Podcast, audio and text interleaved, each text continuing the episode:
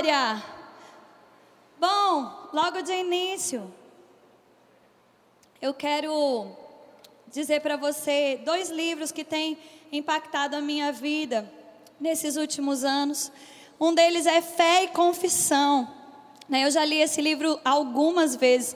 É incrível como é equilibrado, como joga luz sobre coisas. Gente, toda vez que eu vejo, leio, e às vezes você sabe aquele livro que você já leu todo, mas você riscou, e aquele livro de consulta, né? De vez em quando eu tô lá, que livro incrível! E eu quero indicar ele para você. E o outro é Atravessando as Tempestades. Amém? Nós vamos falar um pouco sobre isso essa manhã. E eu queria deixar essa dica para você. E algo muito legal aconteceu. Nós temos a editora Rema. Amém? É Rema também. Então nós fizemos o seguinte: nossa editora Rema, no dia Rema, na compra desses dois livros juntos, você vai ter 30% de desconto. Não é maravilhoso? Então, se você não tem, compre que vai edificar muito a sua vida. E se você tem, compra para dar de presente, porque é bom mesmo. Amém? Glória a Deus. Bom, eu quero falar um pouco do que de como o rema impactou a minha vida, como essa palavra impactou a minha vida. E uma das coisas que mais me marcou quando eu me expus a essa palavra, com 18 anos, lá em Belo Horizonte, foi que eu aprendi que eu não sou vítima, eu sou vencedor. Você pode dizer isso comigo? Fala, eu não sou vítima, eu sou vencedor. Fala de novo, por favor. Fala, eu não sou vítima, eu sou vencedor. Amém. Abre esse texto comigo lá em Mateus, desculpa, Mateus 7.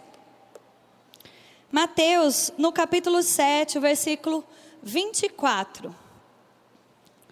Aleluia. Você está comigo? Diz assim o texto: Todo aquele, pois, que ouve estas minhas palavras e as pratica, será comparado a um homem prudente que edificou a sua casa sobre a rocha.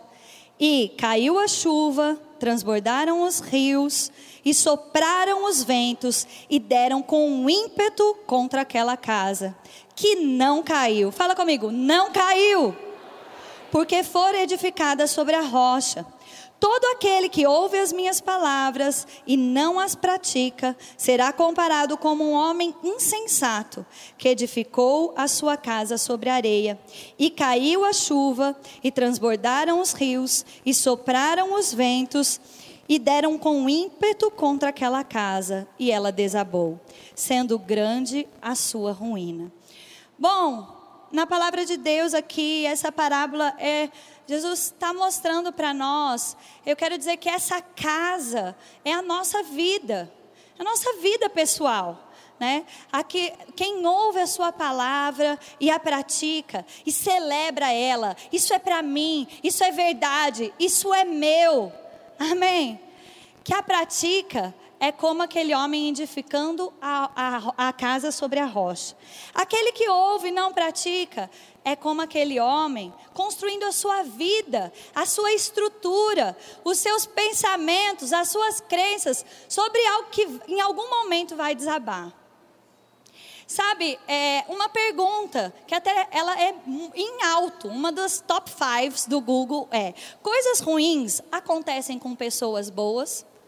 E eu quero dizer para você, sim. A, a chuva veio e bateu com ímpeto sobre as duas casas. A questão aqui não é a chuva. Sabe, existe um outro livro que eu amo e que eu leio, releio, leio, releio, é Seguindo o Plano de Deus, do irmão Reagan.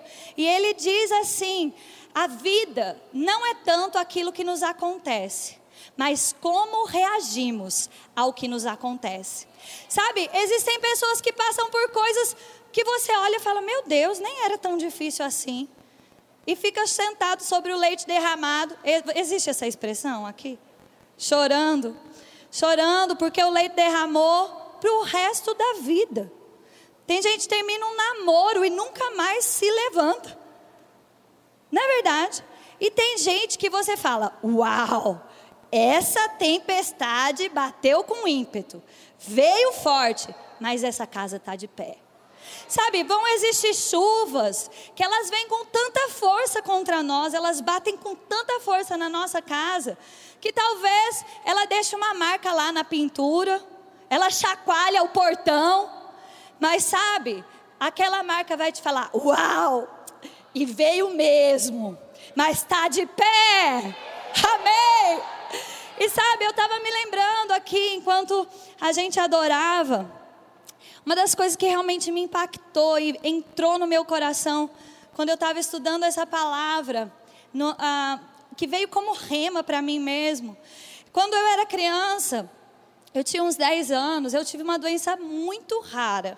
No estado de São Paulo, eu sou do interior de São Paulo, eu sou de Bauru, tinham pouquíssimos casos.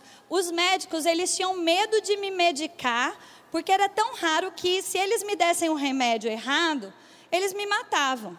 E eu tomava um coquetel de remédio tão grande. Eu fiz tanto exame, era, era tão dolorido. É, eu tive uma inflamação nos nervos, né? Os meus neurônios da cabeça, eles inflamaram. E eu me lembro até hoje do médico, eu criança, ele tentando me explicar, ele pegou uma caneta e ele tirou a capa da caneta e deixou só a parte que é de tinta. E ele falou assim: Juliana, foi isso que aconteceu com você. A, a, a bactéria comeu a capa dos seus neurônios. E eles ficaram expostos. E uma vez expostos, eles inflamaram. E um vai inflamando o outro. E eu sentia tanta dor, tanta dor. O vento batia no meu cabelo, parecia que estava arrancando. É, minha mãe, para me dar banho, eu não podia tomar banho de chuveiro, porque eu sentia muita dor. Ela enchia uma banheira e ela me segurava a mão, falava: "Ju, vou te mergulhar". E ela me mergulhava e me levantava. Eu não conseguia pentear o cabelo, que virou um ninho assim. Eu olho essas fotos e falo, vai, joga fora. Ela fala, não, é a marca que a chuva veio, mas que a casa ficou de pé. Sabe? E um, era só um diagnóstico cada vez pior, uma doença muito rara. E eu lembro que minha mãe, meu pai, meu pai foi usado muito para cura. E às vezes eu era internada, ele saía passando no quarto das outras crianças. E, e aí chegavam, ó, oh, fulana, criança tal, recebeu alta, criança tal, recebeu alta, criança tal, recebeu alta. E eu lá na cama. E às vezes eu com dor, eu falava, mãe, eu tô com dor não consigo dormir. Minha mãe falava assim: Juliana, nós vamos beber água, nós vamos orar e você vai dormir. E minha mãe me enchia um copo de água e ela orava comigo. E nós orávamos juntos um pouco em outras línguas e eu dormia. E sabe, chegou um momento que é, eu, eu tirei o líquor da espinha e eu saí daquele hospital com, de cadeira de roda. E depois daquele dia, eu não consegui mais andar. E eu fiquei de cama.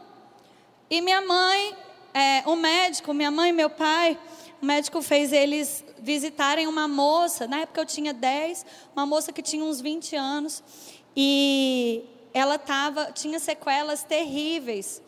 E eles falavam: olha, pode ser que ela sobreviva, mas ela talvez não ande, Talvez eu dançava, falou, talvez não dance, talvez não isso, talvez não aquilo. E minha mãe voltou dessa visita e ela me contou assim: olha como minha mãe me contou essa história. Ela falou, Juliana, eu visitei uma moça, que ela teve a mesma coisa que você. Mas sabe de uma coisa? Eu vou dizer para você, não vai ser assim com você. Não vai ser assim com você. Minha mãe depois me contou que um dia ela passeando no shopping com os meus irmãos e eu sentia eu e meus irmãos, a gente sempre foi muito unido e de repente não podia deixar meus irmãos muito perto de mim, porque não ficava tão claro se era contagioso ou não era. E um dia ela passeando no shopping com os meus irmãos, um dos médicos que tinha me atendido, ele encontrou minha mãe, falou: "O que você está fazendo aqui?" Ela falou: "Passeando com meus filhos." E ele disse: "Volte para casa, mulher. Tua filha vai morrer. Aproveite o tempo que você tem." E ela falou para mim que ela, volt... ela falou assim, que ela, na hora ela pensou, falou assim, que diabo safado. E ela falou, eu vou brincar com os meus filhos. E foi, brincou com meus irmãos, voltou para casa. E ela depois me contou isso, eu já estava adulta. Mas Que bom ter pai e mãe crente, não é verdade? E quando eu não conseguia mais andar, minha mãe ficou pensando, eu nadei dos 4 aos 18 anos.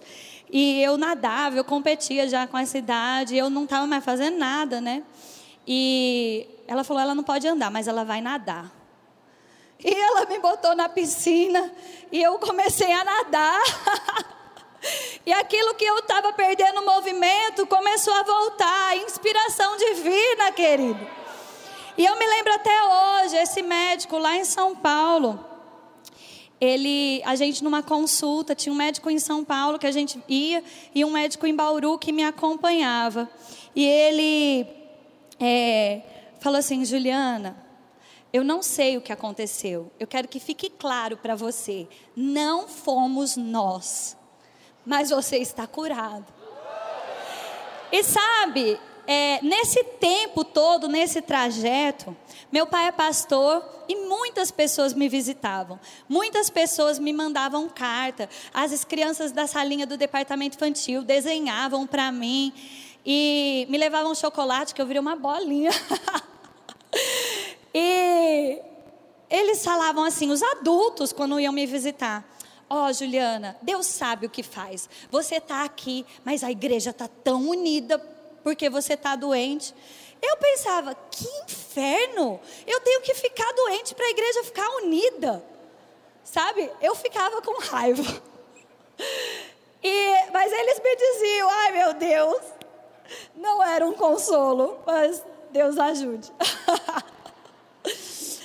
Era melhor só me dar o chocolate, né? Enfim, mas isso, eles falavam isso para mim, às vezes eu conversando com a minha mãe, eu falava, que negócio esquisito. Minha mãe falava assim, Juliana, você vai ser curada. Você vai ser curada, né? E meu pai também, ele, ele, eles estão confiantes, eles me carregaram nisso e realmente eu eu sou completamente curada. Num tempo desse, eu não lembro, acho que eu tinha uns 15 anos, é, encontrei um médico que me acompanhou no mercado. Ele olhou assim para mim e falou: Juliana? Falei, oi, doutor, abracei ele. Ele falou assim: só checando, você não tem nada mesmo? Eu, não, doutor. Na época eu voltei a dançar, eu estudo, eu faço isso, eu falo, tá tudo bem. Ele fala, pois nós estudamos o teu caso até hoje, nós não temos ninguém assim. Mas o que eu quis dizer, queria falar para você é que quando eu cheguei à exposição dessa palavra rema, né? Uma coisa que me libertou. E eu liguei para o meu pai para minha mãe e falei: Pai, mãe, nós estávamos certos. Não foi Deus. Não foi Deus que me deixou doente. Não foi Ele. Ele me curou. Ele entrou na nossa história para me salvar. O diabo queria me matar, mas ele não conseguiu. E Deus não me pôs doente para a igreja ficar unida, coisa nenhuma. Nós estávamos certos. Aleluia! Sabe, eu lembro de um dia das mães, né? Meu pai e minha mãe, eles falam isso até hoje, eles falam para mim, para os meus irmãos, falam, vocês são a alegria do nosso coração. E eu lembro de um dia das mães, eu ter passado mal, fui hospitalizada rápido, uma confusão, e o diabo disse para mim, veio esse pensamento para mim, ei, morre logo, que alegria é essa que tu está dando para tua mãe? É dia das mães e tua mãe está aqui aflita no hospital. Sabe? Mas aquela palavra vinha assim: não, eu vou ser curada. Eu, Deus tem cura para mim. Deus tem libertação para mim. Eu vou ser um grande testemunho. Eu vou ser testemunho vivo que Deus está vivo, que Jesus cura hoje, porque era isso que eles falavam para mim. Na época a gente ouvia muito a Valnice. E era isso que eles falavam para mim. Mas você entende que essa pontinha tinha ficado de por que, que eu fiquei doente? Mas foi tão libertador, querido, quando eu entendi que eu não sou vítima, eu sou vencedora. Aleluia! Que a chuva vem. A chuva vem com ímpeto sobre a casa, mas não importa. O que importa é perseverar na, na, na, palavra, querido, porque ela se cumpre, ela tem resultado, ela não falha. Amém. E sabe, depois de anos, né? Em 2016, eu engravidei e, e eu estava muito feliz, porque eu e o Thiago a gente tinha planejado, se organizado, né? E, e eu engravidei. E eu estava muito empolgada com aquilo, muito feliz. A gente fez o primeiro exame, coraçãozinho do nenê batendo. Aí, quando a gente curtindo, sonhando, planejando, até que um dia a gente foi fazer um exame e eu tinha deixado para fazer no último dia que eu podia, porque eu queria tentar ver o sexo do bebê. E a, a gente lá, feliz no ultrassom, o Tiago filmando, a gente animada. Aí eu falei para a doutora: olha, se você conseguir me dar uma dica de qual é o sexo do nenê. E a gente feliz: ai, que bonitinho, o bebê rodopiando, não sei o quê. Filmando e aquela médica: mexe para cá, mexe para cá, e mede para lá, e mexe para lá. Aí eu falei: que, que você tanto mede? Ela falou: pera que a gente vai conversar. E eu falei: ok. Aí ela falou assim: olha, nós temos um problema sério aqui. Aí o Tiago desligou o celular. E aquele dia virou uma grande tempestade. Sabe? E por que eu estou falando isso? Eu quero abrir esse parênteses antes de avançar na história. Porque a convicção de que Deus me curou, de que eu não era vítima, eu era vencedora, que Ele entrou na minha história, mudou a minha sorte, era tão forte que eu fiz curso de capelania, eu visitava os hospitais e eu adorava ir para casa que não tinha jeito. Eu ia visitar e falava assim: olha, você foi desenganado, tá tudo bem, eu já fui um dia, olha aqui como é que eu tô. Você vai ser curado, não sai daqui não, eu vou orar por você. Aleluia! E uma ousadia sobre mim tão grande para isso. E beleza. Aí falei, olhei para o Tiago e falei, ok. Ela falou, olha, nós temos um problema muito sério, vocês têm que sair daqui imediatamente procurar obstetras de vocês. Eu falei, tá tudo bem. Nós pegamos, saímos, fomos atrás da nossa obstetra e daquele ponto em diante só foi de mal a pior. Foram 22 dias, né, Rita? Rita que é boa de contar. Foram 22 dias em que uma grande tempestade sobre nós. Ah, eu me lembro do dia 24, né, na véspera do Natal, foi a pior ligação que a gente recebeu, mas também é, Deus foi tão cuidadoso com a gente que o Tiago até ele diz assim, ele fala, Juliana, se alguém me dissesse que aquele médico era um anjo e ele nem existe, eu acreditava. Antes da gente entrar na sala, eu não sei porquê, mas ele punha a gente esperando com louvor. e aí ele chegava, falava com a gente, e a gente firme lá, ele falava assim: Nossa, eu estou impressionado como vocês não ficam desesperados. Mas a gente segurando firme. É, naquela noite, ele deu a notícia e falou: Olha, teu bebê é incompatível à vida. E daqui para frente o negócio vai ficar ruim para você. E ele explicou um monte de coisa que nem vale a pena repetir. E aí, naquele momento, o Tiago olhou para mim. Ele falou: O que a gente vai fazer? Eu falei: Se arrumar e ser o Natal. né? Sabe de uma coisa, querido? Tem gente que às vezes pensa assim, ah, é porque eu não consigo fingir. Eu também consigo fingir, não. Eu consigo dominar as minhas emoções e falar, eu não vou andar na vulnerabilidade das minhas emoções. Meu mundo não é um, uma montanha russa, não. Eu estou firmada na rocha.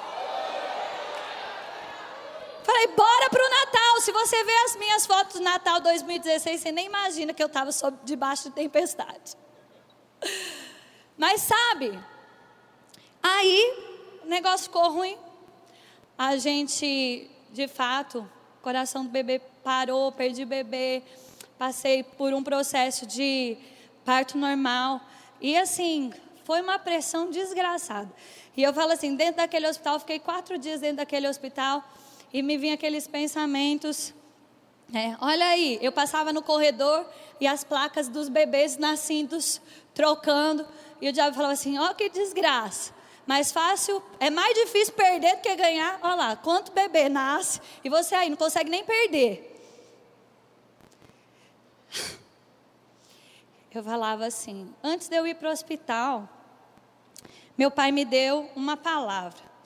E assim, a Bíblia, ela traz algumas figuras do que a palavra de Deus é para nós. Ela fala assim: a palavra de Deus é lâmpada para os nossos pés, luz para o nosso caminho. A palavra de Deus é escudo para aqueles que nele confiam. A palavra de Deus é espada do espírito. A palavra de Deus é âncora para a alma. E eu falei: mas eu tenho uma âncora. Meu pai me deu uma palavra, se você quiser anotar aí, está lá em Provérbios 23, 18. Vamos abrir. Aleluia. Provérbios 23, 18.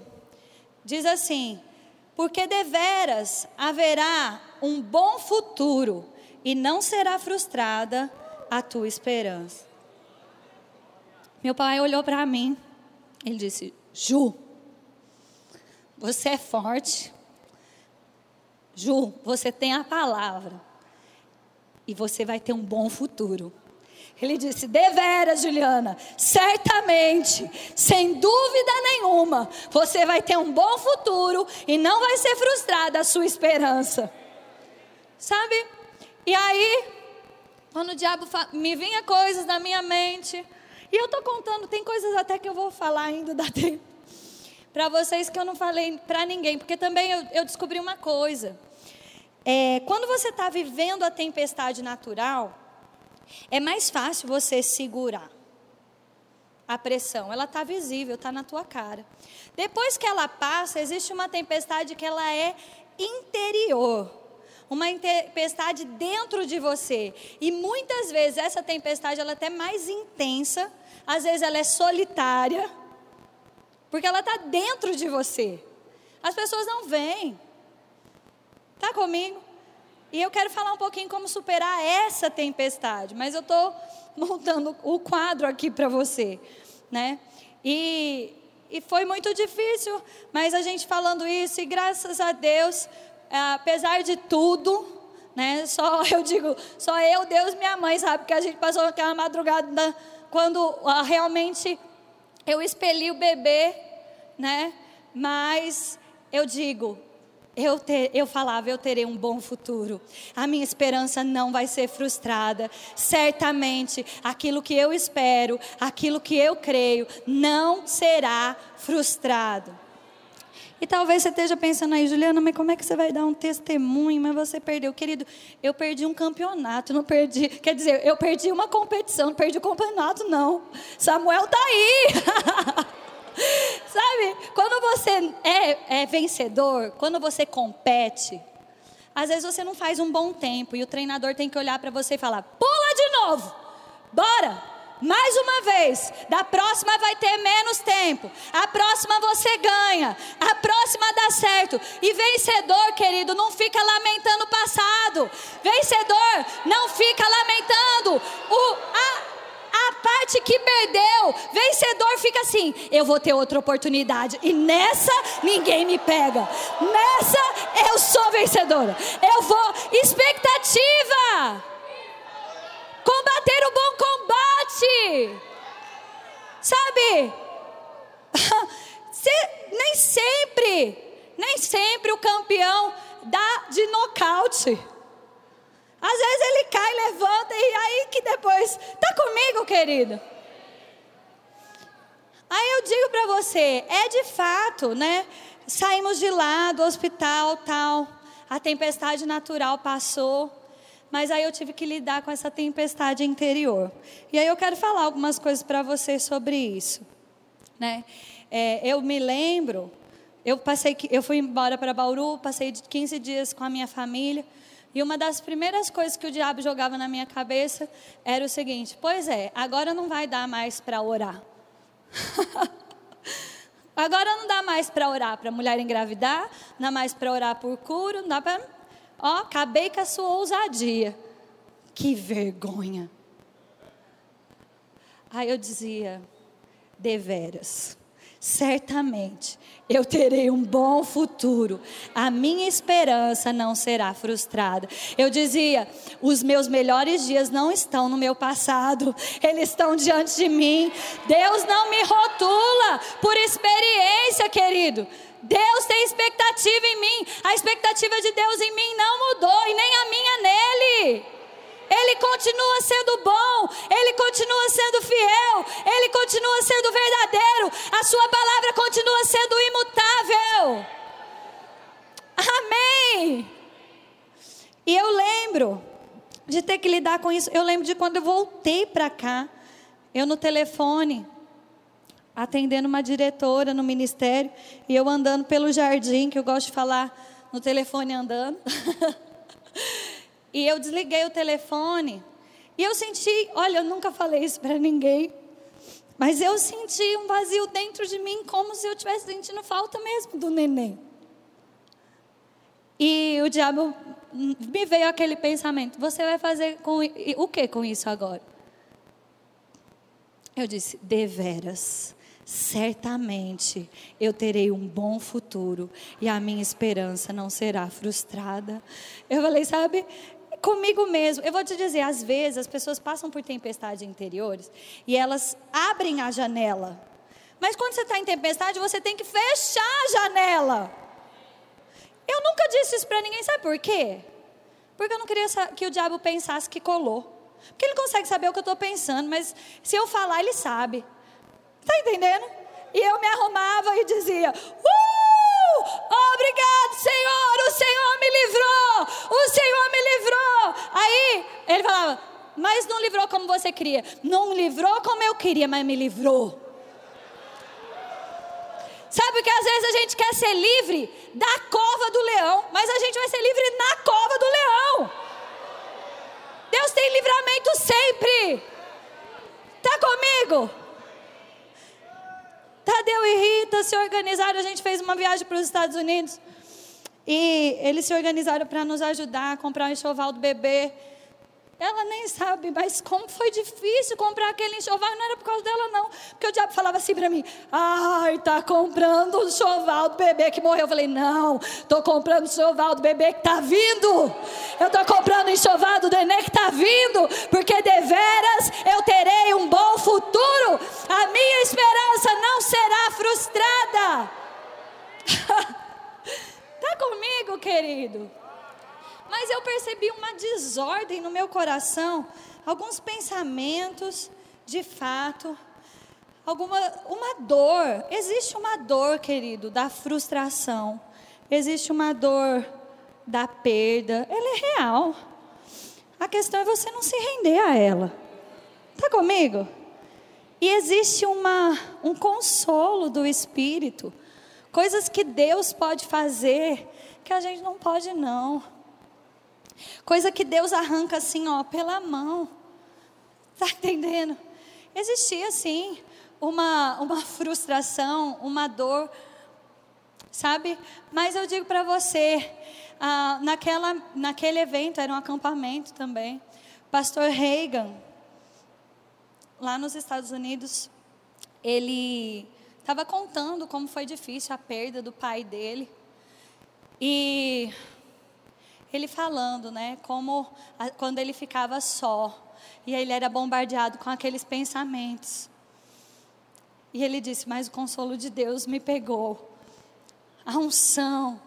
E sabe, a unção do Senhor, o consolo de Deus me pegou. Eu quero ler algumas coisas com você. Paulo passou por isso. Você acredita nisso?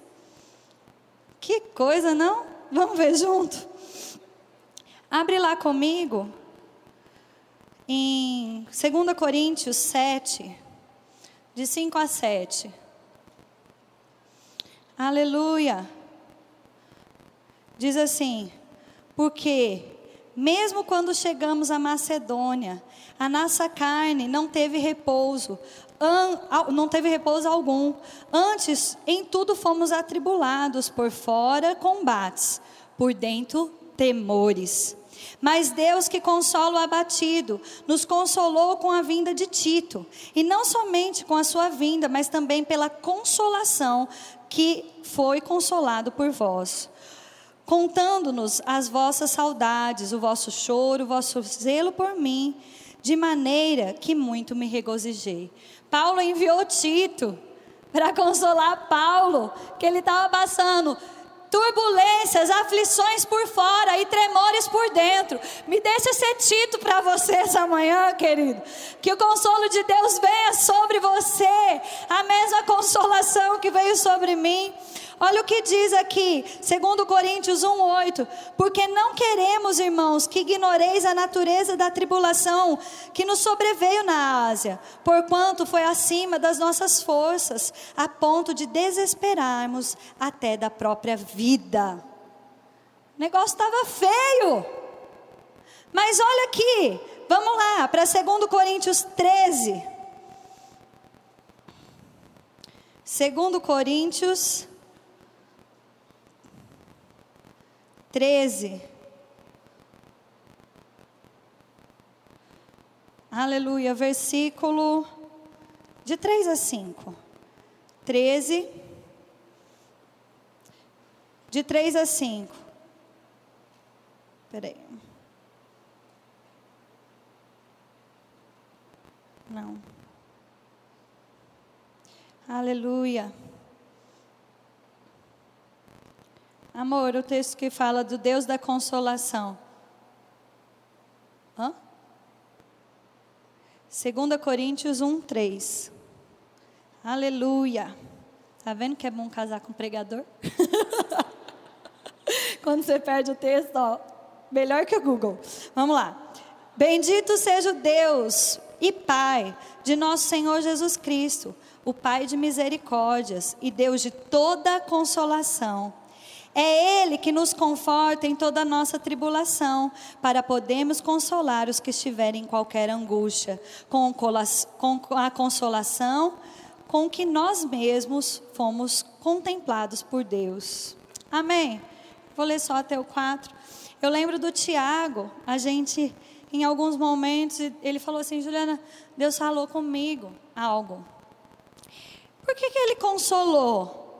Paulo para o Paulo consolar os outros. Porque Paulo já não, Deus já não consolou todo mundo e pronto. Não era mais fácil? Mas querido, Deus, ele se move através de nós. E tem momentos que vai ser mais fácil receber direto de Deus. Tem momentos que Deus vai precisar enviar Tito.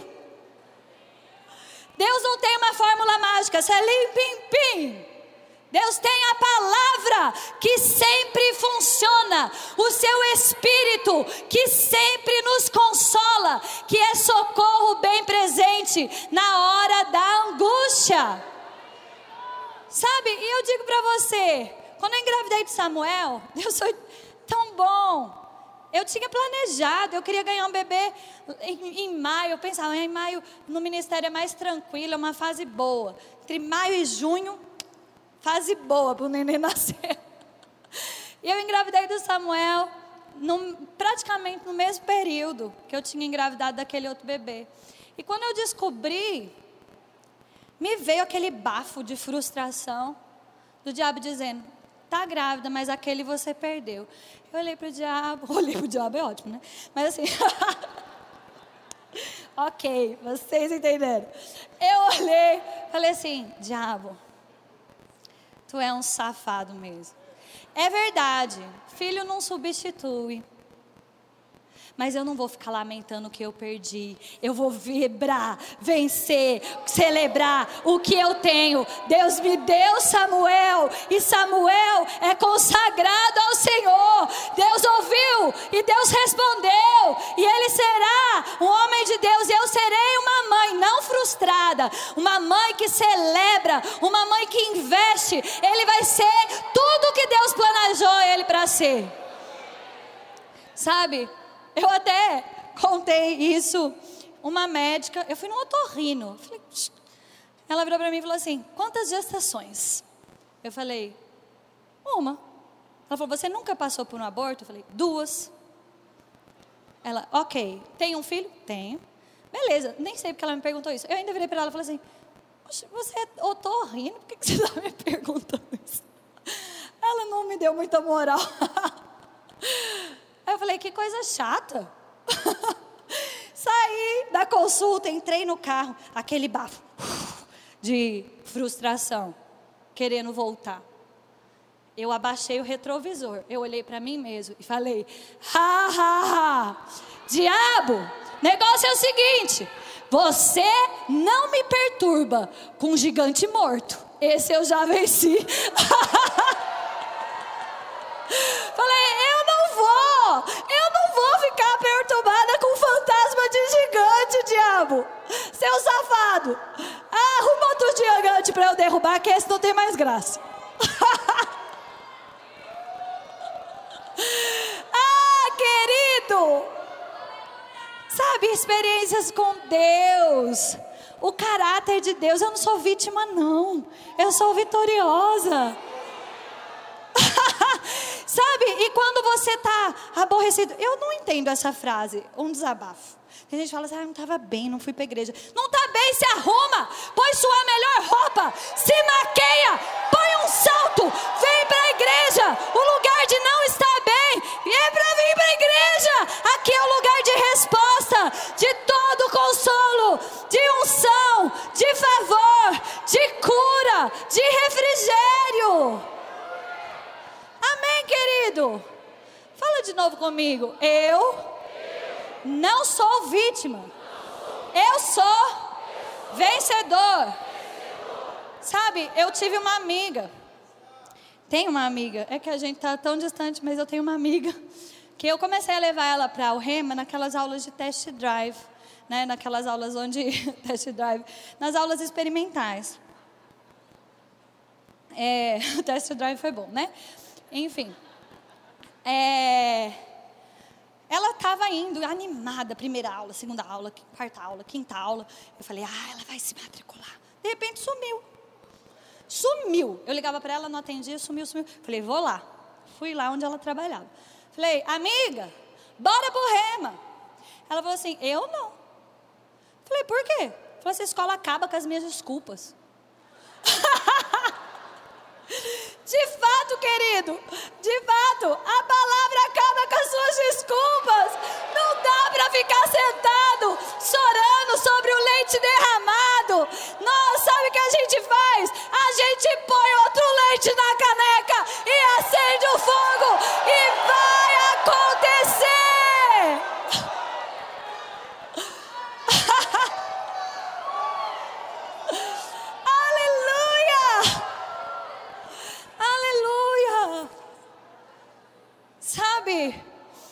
eu fui fazer, eu estou te dizendo, você lidar com a tempestade da, da alma, sai batendo para todo mundo assim. Ai, porque eu estou bem, não. Ai, estou bem, não. Porque o diabo quer me matar. Ei, cadê a novidade? Hello? Cadê a novidade? Que ele quer me destruir. Quem quer me roubar? Ele veio para matar, roubar, destruir. Está fazendo o trabalho dele. Sabe qual é o nosso? Desfazer as obras do diabo. Desfazer as obras do diabo. Aleluia! Como, como Deus ungiu Jesus de Nazaré com o Espírito Santo e o poder, o qual andou por toda parte, fazendo bem, curando os oprimidos do diabo, Deus era com ele. Deus é contigo, querido. Desfaça as obras do diabo. E antes de eu fazer o apelo, cadê a Gi? Pode subir, amiga. Eu lembro que Calma, calma, calma. Vai melhorar, vai melhorar, calma, calma, calma. Eu lembro que quando eu peguei o resultado do exame, tudo que aconteceu, do aborto, sei o quê, levar na médica. Aí a secretária decidiu desabafar. Graças a Deus. Adoro isso. Eu sou resposta. Amém. Aí ela, faz 10 anos, já fiz de tudo, não engravido, tô frustrada, com raiva. Esses exames doloroso, isso aqui não sei o que, esse dinheiro. Não, não, não. Aí me veio aquele pensamento, tá vendo? Tirei sua ousadia. Se fosse antes, você ia orar por ela. Eu olhei bem para ela e falei: Posso orar por você? ela, passou. Depois Rita foi lá, não foi, Rita? Rita foi lá. Ela disse: avisa Juliana, eu estou grávida.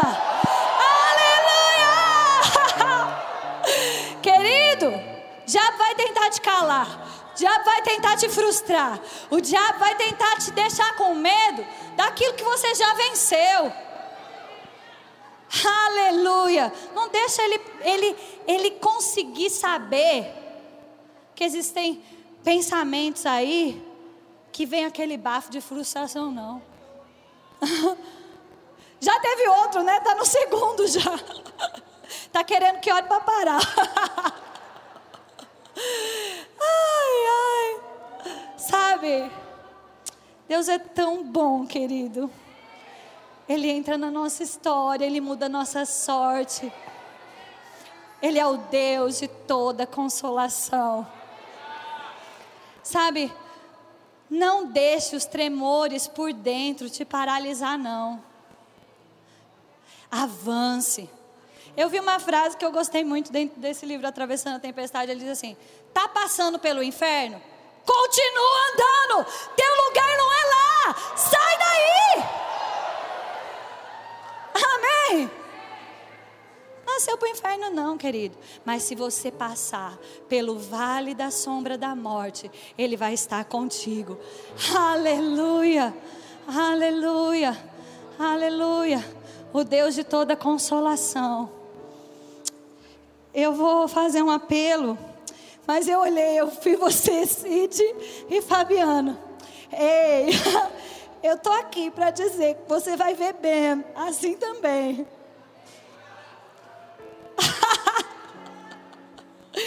uh! Aquelas mãozinhas se mexendo. É só o começo. É só o começo.